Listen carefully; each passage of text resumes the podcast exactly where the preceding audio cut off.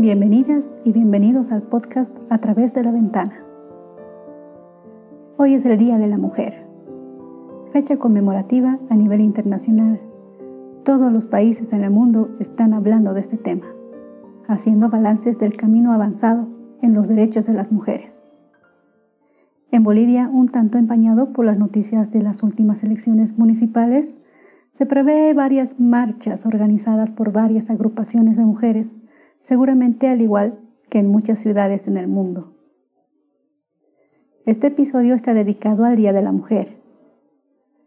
Esta declaración tiene atrás una serie de hechos y protagonistas que le dieron lugar, principalmente mujeres. Veamos un poco de esto. Se debe contextualizar el rol que tuvo la mujer en la historia.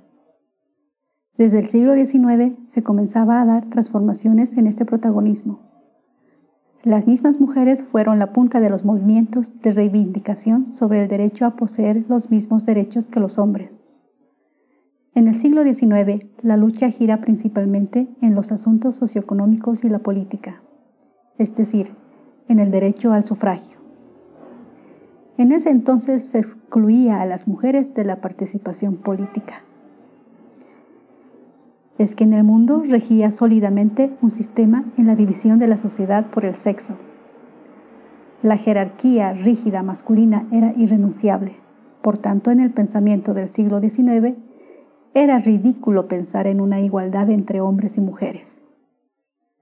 A pesar de ello, en 1848 se lleva a cabo en Estados Unidos la Declaración de Seneca Falls para estudiar las condiciones y derechos sociales, civiles y religiosos. Esta fue una declaración formal y trascendental por su importancia internacional. Para ello se tomó un modelo de la Declaración de la Independencia de Estados Unidos.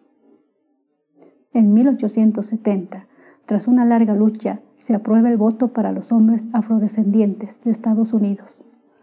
Sin embargo, las mujeres estaban excluidas. En Europa también se llevaba los mismos movimientos, las mujeres activistas se denominaron sufragistas. En 1871, este movimiento buscaba no solo el derecho al voto, también el derecho a la educación y a la independencia económica. Contrariamente, al mismo tiempo, una organización de mujeres en contra del sufragio predicaba que estaba bien ser representadas por los hombres. Sin embargo, en 1918, a medias, se logra la aprobación del voto a medias porque solo se permitía votar a las mujeres mayores de 30 años y casadas con un marido que las represente. Diez años más tarde se logra el sufragio igualitario. A fines del siglo XIX las mujeres estaban prohibidas de vestir pantalón, solo los hombres eran capaces de llevar pantalones. Hasta el siglo XX que se considera apropiado para las mujeres. El derecho al divorcio, fue aprobado por varios países, pero con las justificaciones probadas de crueldad, deserción o locura. La administración de sus propios bienes heredados les era negado a las mujeres. No accedían a la herencia familiar, no era permitido participar en la firma de contratos o realizar demandas judiciales. La lucha también estaba en la búsqueda del salario igualitario y las horas de trabajo, este tema y los hechos descritos dieron lugar al Día de la Mujer. En 1857, obreras textileras de Nueva York realizaban protestas por el pago justo de salarios. Las movilizaciones entre deterioro y cansancio continúan años después. Llega 1907. Un sindicato de mujeres protagonizan un paro de actividades laborales. Son mujeres migrantes italianas cansadas de las largas horas de trabajo con salarios mínimos. Junto a otras mujeres trabajadoras, recorría las calles con el eslogan Pan y Rosas. En Manhattan, en 1911, varias obreras mueren calcinadas pues habían sido encerradas en la fábrica para impedirles participar de la huelga.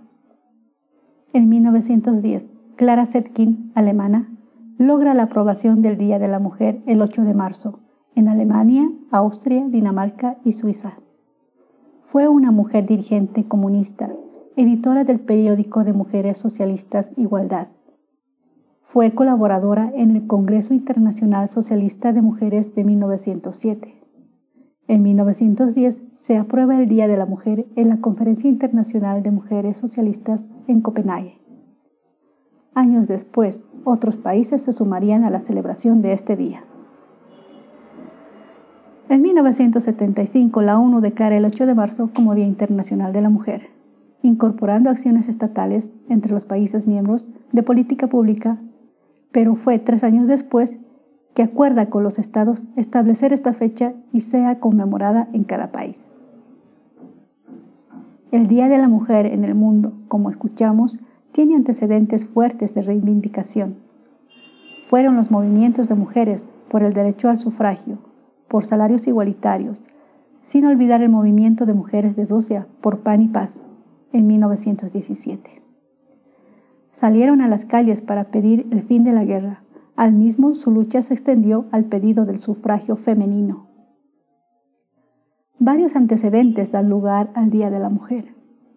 Actualmente, ONU Mujeres para el 2021 ha planteado el tema Mujeres Líderes por un futuro igualitario en el mundo del COVID-19. En el informe del secretario general de las Naciones Unidas, las mujeres médicas, científicas y otras profesionales han estado al frente de la batalla contra el COVID-19, ganando salarios de 11% menos que los hombres. Se reconoce que las mujeres que estuvieron a cargo de la lucha contra el COVID tuvieron resultados positivos eficientes y ejemplares ante la pandemia. Por ello, el tema central de este año, en la celebración del Día de la Mujer, es por las mujeres que realizaron esfuerzos para difundir un futuro igualitario y recuperación entre la pandemia del COVID-19.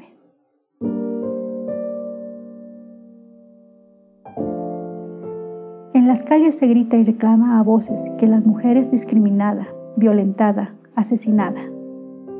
Tras larga lucha por los derechos de las mujeres, estos derechos aún no son aplicados en su totalidad. En Cochabamba, Bolivia, varios colectivos feministas y familiares de víctimas de feminicidios expresa el pedido de justicia. Más aún, ya que en los últimos días se han descubierto cuatro cuerpos de mujeres muertas y enterradas en una fosa común.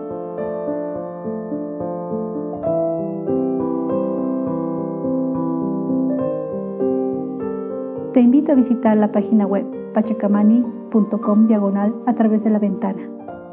Ahí encontrarás un listado de instituciones relacionadas a la protección de la mujer en situación de violencia, los links y los contactos por los cuales puedes comunicarte con el podcast. También los encuentras en las descripciones de este episodio. Asimismo, puedes escribir al correo email laventana.pachacamani.com. A través de la ventana te veo y te acompañaré.